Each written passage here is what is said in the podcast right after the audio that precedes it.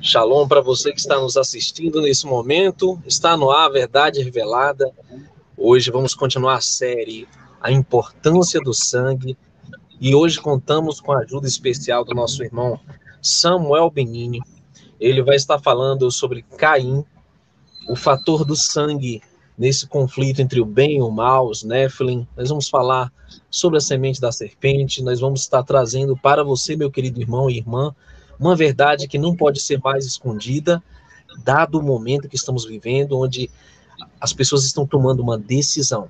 Se vão permanecer com o DNA do Criador ou vão macular o seu DNA, o seu sangue, com aquilo que é imundo, que é impuro. Então pegue papel e caneta, vamos anotar, a gente está aqui na moderação. Samuel Benini conosco, mais uma vez, é uma honra, meu irmão. Seja bem-vindo. Vamos dar aí as considerações iniciais e já vamos entrar no tema também, né? Sobre essa questão de Caim, Samuel, você tem conversado comigo, nós temos estudado bastante o tema do sangue, fator RH negativo, afinal, o que é tudo isso, Samuel? Perfeito, meu irmão Nemias. Shalom, desejar aí a, a, paz a todos, agradecer sempre pelo privilégio de estar aqui, é, podendo compartilhar um pouco de, de, todas essas coisas que o Eterno ele tem colocado para nós nesses últimos tempos, tem dado a sabedoria para a gente poder compreender todos esses mistérios, né? Então, nós temos estudado muito a questão da genética, a questão da, do sangue, né? O quanto isso é realmente importante para nós, né? Uh, eu, eu, tenho acompanhado a série que você tem feito, meu irmão Nemias, muito bom, todas as informações que você tem colocado. E algo importante que, que eu tenho sempre colocado para as pessoas, né? Por exemplo, quando nós falamos sobre o sangue RH negativo, RH positivo e todas essas questões, o primeiro ponto que a gente precisa desmistificar, né? Que todas essas questões são proteínas, tá? E são mutações. Tá? A partir do momento que nós entendemos que as coisas do eterno elas são realmente puras, sem nenhum tipo de problema ou algo do tipo, então nós temos que entender que não havia o que? Mutações. Então, tanto o sangue positivo em si e o sangue de RH negativo, que são questões, como eu te disse, proteínas, são mutações que receberam alguma alteração tá, do sangue original no Éden. É muito difícil a gente trilhar e tentar uh, saber quais, uh, qual seria o tipo original de matriz sanguínea tá, edênica. Nós, pelos estudos, conseguimos entender o seguinte, que o sangue positivo, realmente, ele é, dentro dos estudos, mais antigo e mais numeroso, tá, de RH positivo.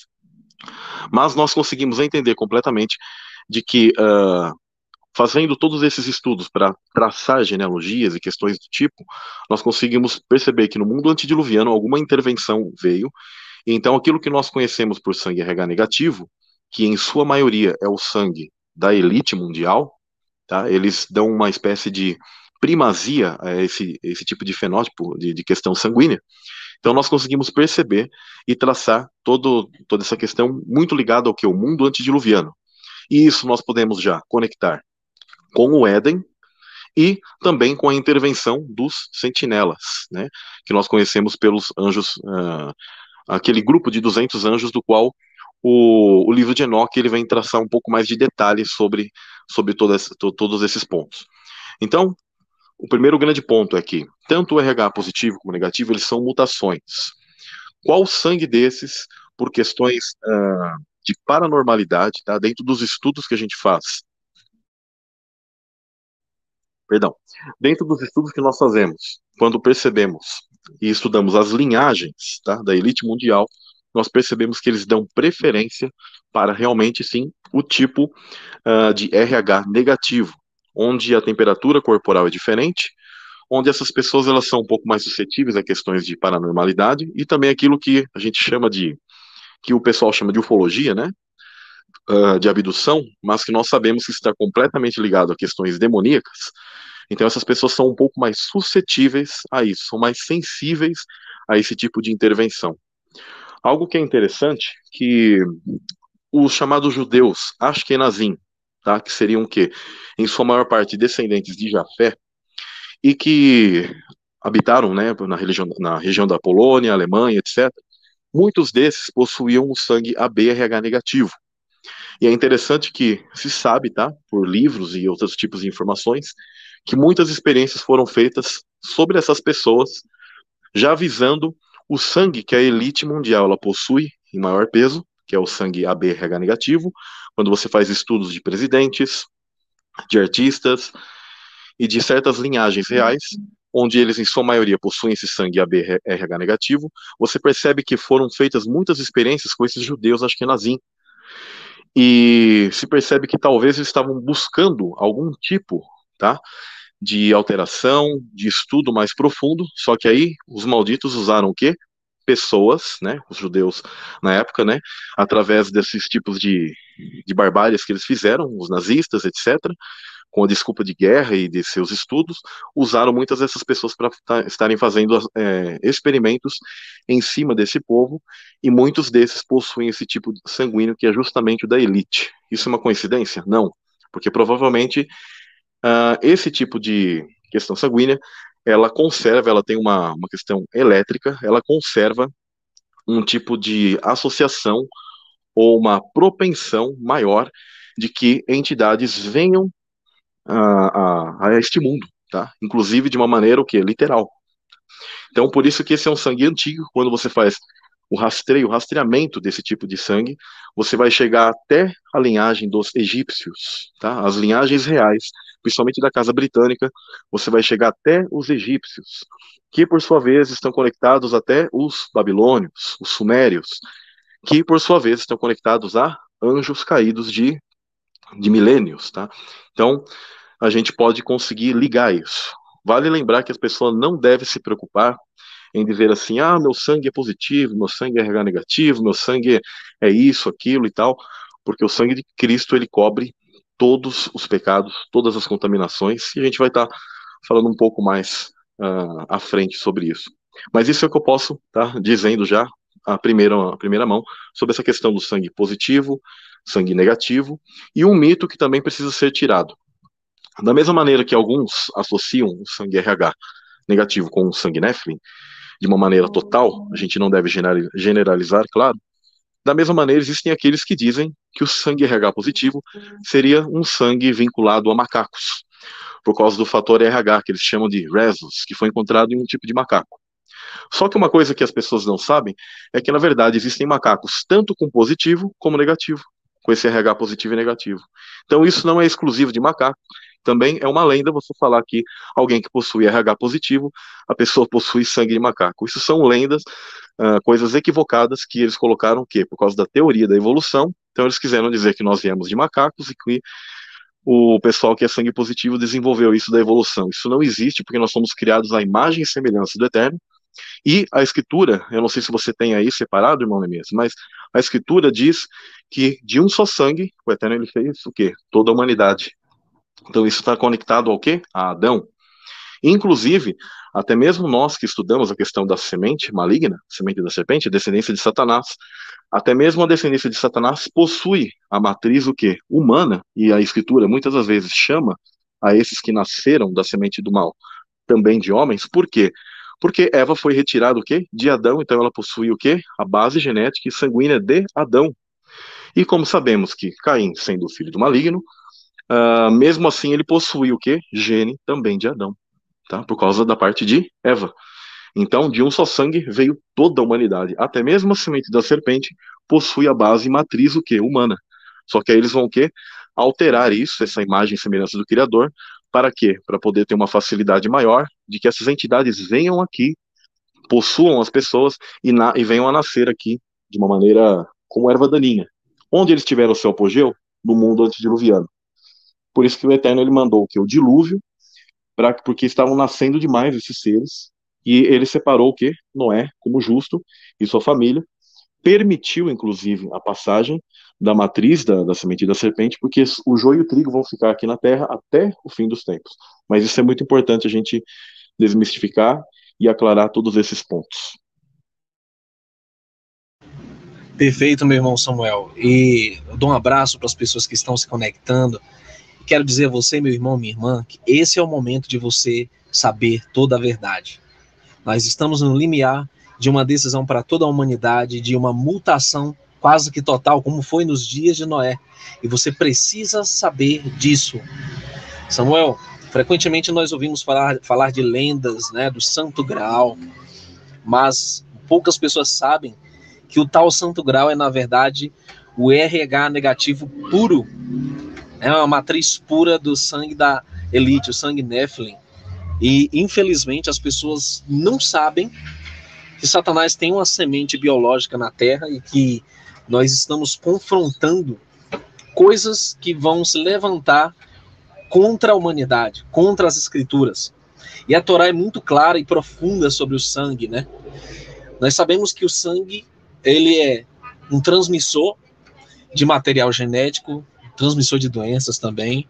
Nós sabemos que o sangue nas escrituras, ele tem a ver com vários tipos de condutas que nós devemos evitar e outras que nós devemos cuidar, como a alimentação apropriada, sem contaminação, também hábitos, condutas sexuais corretas para não haver contaminação. E também nós temos muita informação em relação a essa contaminação dos últimos dias. Gostaria que você falasse sobre o vampirismo, se ele existe, como isso está conectado com a semente da serpente. Perfeito, meu irmão. Quando nós vamos até o Gênesis, existe aquela declaração que não foi feita a um animal, mas é simbolizado com um animal, tomado de serpente ali, o nome, né, Nahash, mas são colocados castigos a Satanás. Uhum. E entre aqueles castigos, o que eu venho a salientar, que eu acho muito importante, é aquele que diz que uh, se arrastaria né, no seu ventre, ou seja, Satanás estaria estéril, tá, humilhado, tá, exatamente como a gente vê uma cobra humilhada ali, mas não porque se trata de um animal, e diz que do pó ele comeria. O que significa esse pó? A escritura fala que o homem, ele veio do pó e ao pó voltará. Está falando do quê? Da questão bioquímica, bioenergética, tá? Do teu espírito, da alma, da questão sanguínea, da tua carne, aquilo que é feito a tua matéria física, aqui nesse mundo espiritual.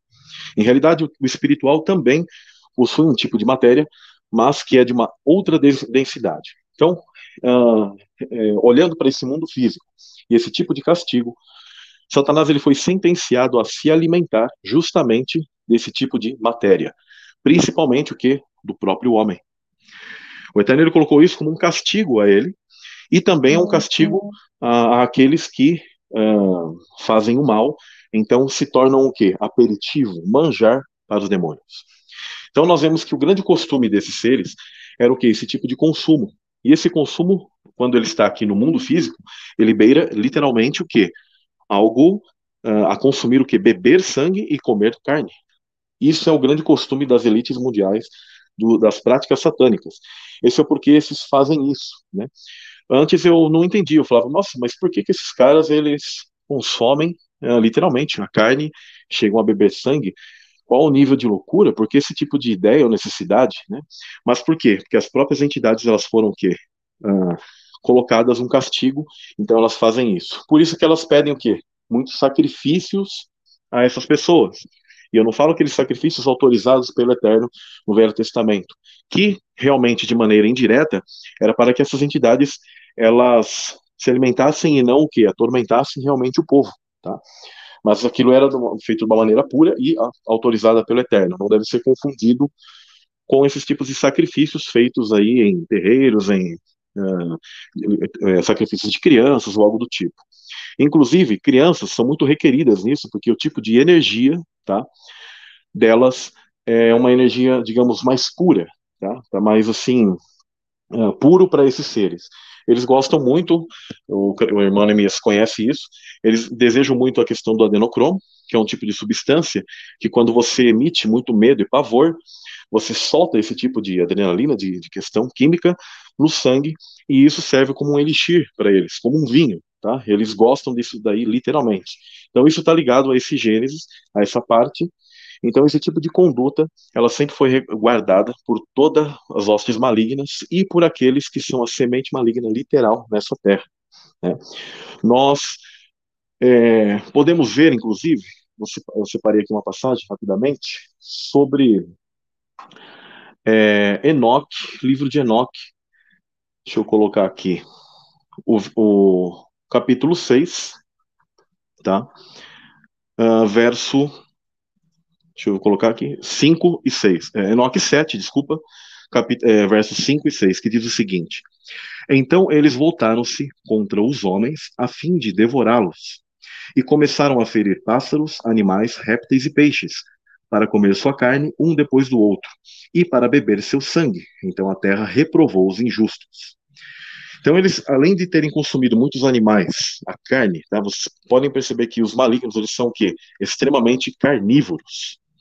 A gente sabe que no Éden a alimentação é muito mais ligada a algo puro, elétrico, algo que era a frutas, tá, sementes, etc. E esse tipo de mudança pelo pecado foi permitida ao Eterno, principalmente no mundo pós-diluviano, que nós consumíssemos certos tipos de, de vidas, de carnes, mas ainda assim com restrições, porque há certos tipos de, de, animais que, na verdade, eles fazem parte de criaturas impuras que já foram alteradas no mundo antediluviano, mas que ele permitiu que passasse pela arca, mas mesmo assim elas não são para consumo, elas são apenas para manter o equilíbrio ecológico da cadeia alimentar. Agora, você não deve ser, consumir esses tipos de questões muito menos se alimentar do sangue, porque no sangue está a nefesh, a vida, a alma. Bom, esses por terem uh, a semente maligna, por saber disso, então eles fazem o que? O consumo da energia vital. Por quê? Porque quem é aquele que nos dá a energia vital? O Eterno. Então eles não têm mais vínculo e Deus está permitindo que eles se prolonguem por um tempo e então eles se alimentam o quê? Do pecado. Quando você peca, você está o quê? Dando energia tá, maligna para esses seres a tua energia, por exemplo, sexual, a energia de ira e todas essas coisas dão substâncias bioquímicas para estes, principalmente a carne e o sangue, quando eles são consumidos, mesmo que um ser ele morre ali no momento. Então eles preferem, inclusive, que muitas dessas pessoas, ou bebês ou crianças, eles venham ao que a sofrer um pavor, um, um, susto e que isso seja liberado na carne e no sangue e eles peguem e consumam isso. Quem foi o primeiro que fez isso? Caim. Na cultura hebraica, existe o um entendimento do seguinte. Vou pegar aqui rapidamente. Uh, os, existem o conhecimento hebraico nos folclores. Tá? Antes eu pensava que, quando eu ouvia assim, lendas sobre vampiros ou algo do tipo, eu sempre pensava numa questão assim, ah, eu creio que é um símbolo, uma questão energética. Mas, ao estudar e ver que satanistas eles faziam o consumo literal disso, você percebe que as literaturas do ocultismo, elas vão apontando e todas como um funil e vão justamente cair em Caim. E como as pessoas elas têm desconhecimento de quem foi Caim em si, que ele era um filho do maligno, pensam que ele era apenas um homem comum, mas ele era o que um Nephilim, um homem, ou seja, um, um Nephilim é um homem uh, que do qual tem um espírito maligno que vem em carne. E ele, uh, naquela citação que fala que ele uh, toma né, o sangue do, do seu irmão da terra, ali em realidade sempre foi entendido na cultura hebraica e nos folclores antigos, por exemplo, na Turquia, de que ele fez também o consumo do sangue de Abel. E isso é, é muito interessante. É interessante também que a figura de Abel e de Caim, elas prefiguram o que? Abel ele prefigura o Messias, um pastor de ovelhas, que é morto, tá? É, é, ele dá o melhor de si, tanto que ele dá um cordeiro, um de primogênito, etc. É um sacerdote. E Caim também simboliza Satanás como um sacerdote, um ser maligno e que sacrifica, tá? Por inveja, no caso, ele sacrifica por inveja seu irmão. Então existe no folclore armênio, tá? Na mesma região ali onde a arca de Noé ela pousou, que eles dizem o seguinte: um dia Eva chamou a Caim e Abel que ainda crianças estavam brincando na grama. Ela estendeu para o primogênito o braço direito e para o segundo filho o esquerdo, e disse: Morda-os, eu te ordeno. O menino mais velho, ou seja, Caim, mordeu até tirar sangue, mas Abel apenas imprimiu um beijo longo e persistente no braço de sua mãe. Então Eva disse ao seu marido: Nosso Caim será um homem perverso. Olha que interessante. Por que esse tipo de folclore na, na região da Armênia? Porque se sabia que Caim estava ligado ao vampirismo sobre aquilo que ele fez. Outro, outro, outra citação interessante está uh, também no, no folclore, deixa eu ver aqui, na, nas citações tá, do, das escrituras hebraicas, onde eles dizem o seguinte: existe um apócrifo chamado Livro de Adão e Eva, Uh, eu não concordo com todas as citações do livro de Adão e Eva, mas ele conserva o que? Algo que a cultura hebraica sabia, onde Eva é anunciado para ela um sonho em que Caim ele bebia e tomava todo o sangue de Abel. Então ela desperta e chama Adão e fala: Vejamos o que ocorreu com os nossos filhos. Então ela, ela vai e vê que Caim o que havia matado Abel. Então esse tipo de conhecimento hebraico ele foi repassado para jogos ou para outros tipos de, de literaturas mais mais tarde, onde eles também usaram para o Conde Drácula, para esses tipos de coisas. Mas por quê? Já se sabia que a semente maligna ela sempre fez o quê? Esse consumo, que os gigantes, que os cananeus, que todos aqueles povos malignos pagãos que praticavam essas aberrações faziam isso, bebiam e comiam o sangue das pessoas. Então, isso sempre esteve ligado à semente da serpente, à figura de Caim, aos gigantes, a essa descendência maligna ao longo da terra, onde eles entendiam que eles tomavam o quê?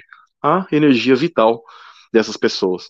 Quando você faz o rastreamento genético desses povos, você vai cair lá nos mongóis, nos citas, onde eles dizem que eles são filhos dos dragões, por coincidência, os citas eles matavam suas vítimas e eles pegavam o crânio dessas pessoas e bebiam o sangue deles no crânio, onde eles achavam que eles estavam bebendo a energia vital do ser.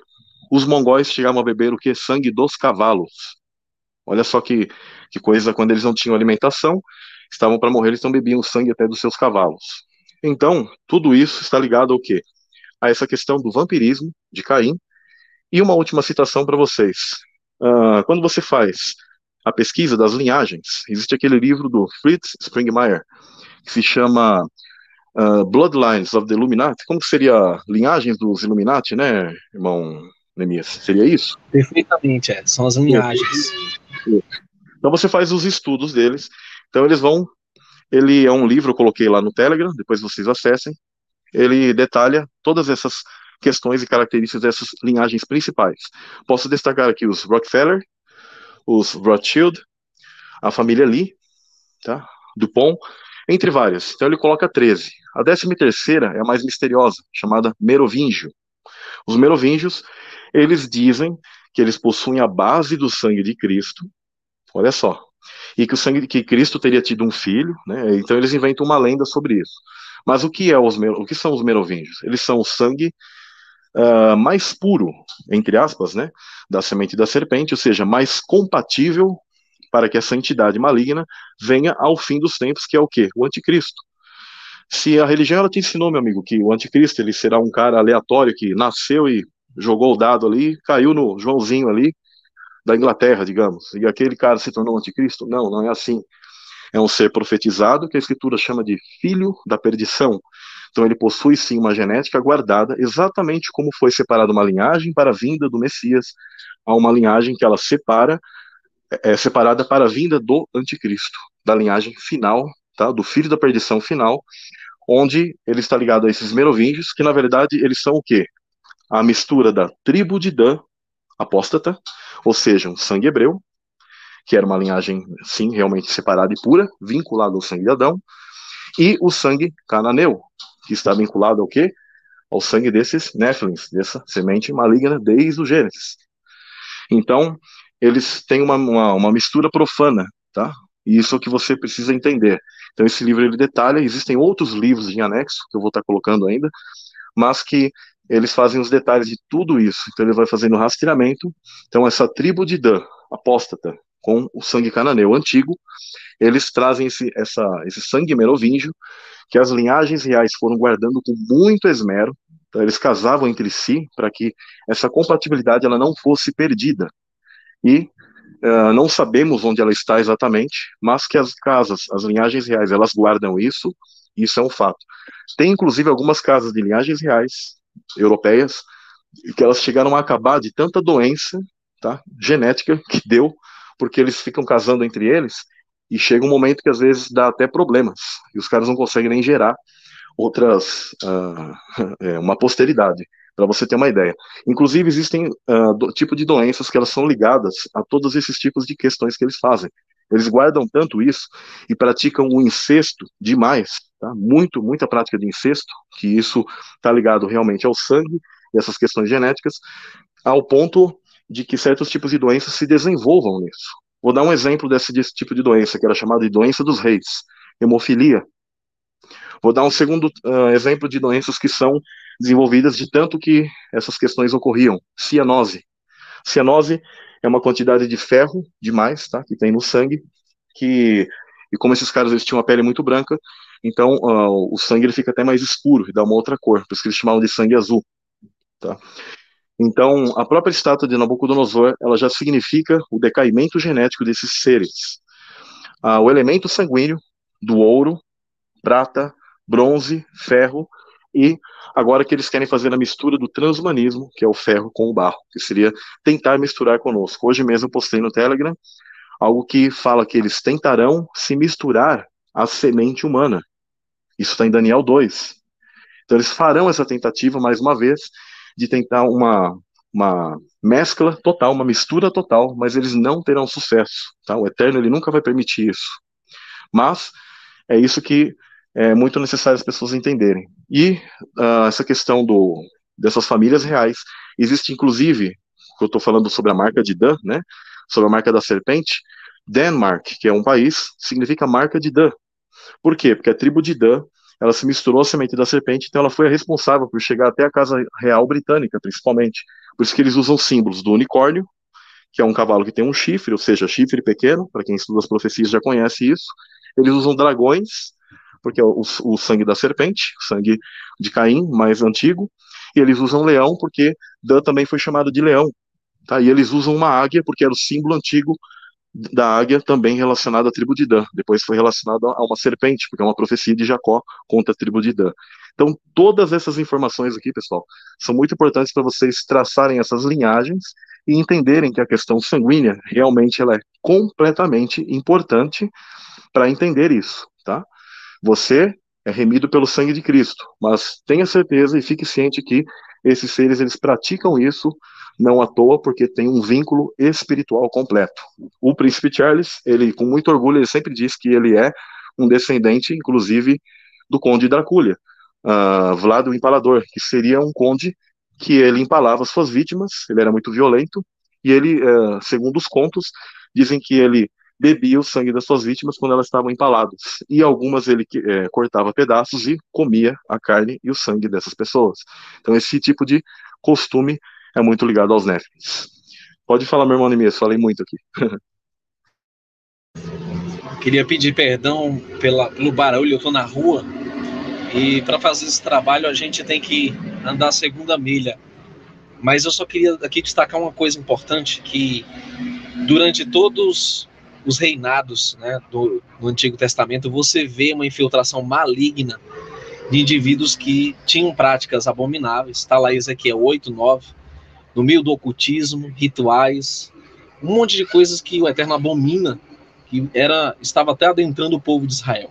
Não é diferente nos dias atuais, onde os líderes religiosos fazem esse, tipo de práticas, onde os líderes políticos, onde praticamente todos aqueles que estão no poder estão promovendo isso e agora um ataque final. E nós precisamos entender, amados, que o oculto deve ser exposto à luz, a luz não tem medo das trevas, pelo contrário, a luz expõe as trevas. É, a gente poderia fazer uma outra live outro dia com mais calma, mas eu gostaria, é, meu querido irmão, que você falasse para as pessoas da eficácia do sangue do Cordeiro e a profundidade que isso traz, porque nunca nós esgotamos né, esse entendimento profundo sobre o que significou o sacrifício do nosso Salvador. Então, Vou deixar com você as, as conclusões, tá? Perfeito, meu irmão Nemias. Uh, algo que é muito importante a gente entender é esse poder do sangue do Messias, né? O sangue, ele é aquilo que é necessário para a remissão dos pecados. Eu entendo que há um tipo de fluido, há um mistério, inclusive, da própria palavra sangue, no hebraico. Uh, a palavra Adão, também, que é Aleph, Dalit, Mem, ela significa o líder que adentra pelo portal das águas. E qual o portal das águas é, é esse? A palavra uh, Adão, sem o Aleph. Aí você tem o que? O Dalit e o Mem, que seria Dam. Dam, Dam é sangue, que seria o Dalit, você pegar só essa palavra sozinha, ela também significa, é só essa letra sozinha, ela significa uma palavra. Seria o que? Portal, portão, porta. E a segunda letra da palavra Dam ela significa água, tá? A, a, primeira mão, assim, tá? Existem outros significados, mas então você pode dizer que é portal da água. O sangue é o portal da água, do fluido. Né? Então nós lembramos, inclusive, quando o Messias ele é ferido, sai é, sangue e água. Então ele é aquele que adentrou por esse fluido, por esse sangue, e esse sangue é o que atemporalmente também nós entramos, porque nós estamos aqui em carne e sangue. A Escritura fala que somos filhos participantes de carne e sangue. Então, quando nós entendemos isso, nós podemos uh, saber que o sangue do Messias, ele também, de maneira atemporal, espiritual, ele toca o nosso mundo físico e nos purifica. Isso é lindo, isso é tremendo quando nós entendemos isso. E como no sangue está a vida, tá? Nefesh, a alma, nós podemos dizer que a alma, o espírito do Messias, nós também consumimos quando nós estamos falando da palavra dele, da carne, ou seja, o pão, e bebendo do sangue dele em termos de dar o testemunho daquilo que ele fez por nós, porque ele pagou um tipo de preço do qual nós estaríamos fadados a morrer, a sermos consumidos por essas entidades malignas, literalmente. E o Messias ele foi esse que foi consumido no nosso lugar e hoje nós nos alimentamos disso, e ele nos transporta a vida através desse sangue, de uma maneira espiritual. Ele é esse doador universal que ele vai além dos céus e terra. Olha só que, que poderoso isso, né? Tem versos muito importantes que eles dizem, uh, por exemplo, Levítico 17, 11, ele já dizia: Pois a vida da carne está no sangue, e eu dei a vocês para fazerem propiação por vocês mesmos no altar é o sangue que faz propriação pela vida. Propriação pela vida. E quem foi esse que fez a propriação uh, macro, eterna? É o Messias. Por isso que nós temos a questão do Pêssar, a, a, Páscoa, que é simbolizado com o sangue que marca. Então o Messias ele nos marca, tá? Com, com, esse, com o sangue dele em nós. Nós temos esse tipo de marca. O maligno não pode agora no, nos tocar a partir do momento que o Messias ele está o quê? Uh, nós aceitamos isso, então ele está o que transportando esse tipo de vida para nós. E é isso que fará com que nós ressuscitemos e a morte não possa nos tocar. Ele diz, Mateus 26, 28, isto é o meu sangue da aliança que é derramado em favor de muitos para perdão dos pecados. Então, atemporalmente, esse sangue dele fez esse tipo de remissão e é o que nos conecta ao mundo uh, superior, a esse corpo da ressurreição tá? a essa nova terra, esse, essa nova dimensão, essa nova realidade que nós teremos uh, no, no, reino, no reino milenar, no reino futuro. Tá? Então, nós podemos também, em 1 João 1,7 diz: Se, porém, andarmos na luz, como Ele está na luz, temos comunhão uns com os outros, e o sangue de Jesus, seu Filho, o sangue de Yeshua, nos purifica de todo pecado. Então, esse sangue ele faz essa purificação, ele transmuta essa natureza nossa, ele transporta essa natureza nossa que nós hoje estamos em pecado, para transformá-la ela em vida. Então, por isso foi necessário o sangue do Messias. Há um fluido lá, e um sangue real, um sangue de príncipe, sangue de rei que foi derramado por você e por mim. Por quê? Porque há uma lei espiritual lá nos céus. E quando houve esse pecado, a Escritura fala que quando há pecado, há, morte. E essa morte que nós uh, teríamos que passar de uma maneira ligada à segunda morte, que seria do nosso espírito, nós não teremos mais chance. Nós temos o quê? Hoje a chance de estarmos aqui, o Eterno está permitindo nós participarmos de carne e sangue, mas por quê? Porque o Messias comprou isso. Por isso que tem a palavra redenção, comprar de volta. Ele nos comprou de volta através da remissão que é feita pelo sangue de Jesus, que é o poder do sangue de Jesus, que não importa o teu tipo sanguíneo. O teu tipo sanguíneo, ele prova que existe realmente as duas sementes. Esse sangue A, B, AB, O, todas essas questões, tipagens sanguíneas, a eristoblatose fetal, que é aquela questão quando a mulher ela tem um tipo de sangue, o feto tem outro, e não pode uh, não pode se, é, misturar esse sangue porque pode dar um problema, etc. Tudo isso mostra que o nosso gene ele foi afetado, mas o Messias é aquele que nos dá ressurreição e ele vai além de todos esses genes, porque ele é o Verbo, ele é o DNA, ele é a imagem, ele é o DNA do, do Pai, tá? O Yod, Re, Vav, Re. Ele é aquilo que nos traz a, a conexão interdimensional, espiritual, uh, do Todo-Poderoso para nós até esse mundo. É isso, meu irmão. Meu irmão Luiz. Não quero estar falando muito. Louvado seja o Eterno pelo Machia, nosso Salvador. Samuel, nós vamos encerrar por aqui, mas essa série continua. Provavelmente nosso querido irmão Samuel vai voltar ainda para nós falarmos sobre essas questões né, tão profundas relacionadas a linhagens, a questão genética, né? Que o Eterno abençoe todos vocês, amados irmãos. Obrigado, irmã Yaci, pelo apoio, a todos vocês que estão aqui. Que o Eterno vos abençoe. Shalom, shalom. Samuel, meu querido, mais uma vez obrigado. Até uma próxima live, se o Eterno permitir. Eu que agradeço, meu irmão. Vou deixar apenas um último verso aqui para vocês. Efésios 1, 7 diz: Nele temos a redenção por meio de seu sangue, o perdão dos pecados, de acordo com as riquezas da graça de Deus, no caso da, da, graça do Eterno, tá bom? Então, fiquem na paz. Agradeço muito a oportunidade, meu irmão. Emias e shalom, shalom a todos.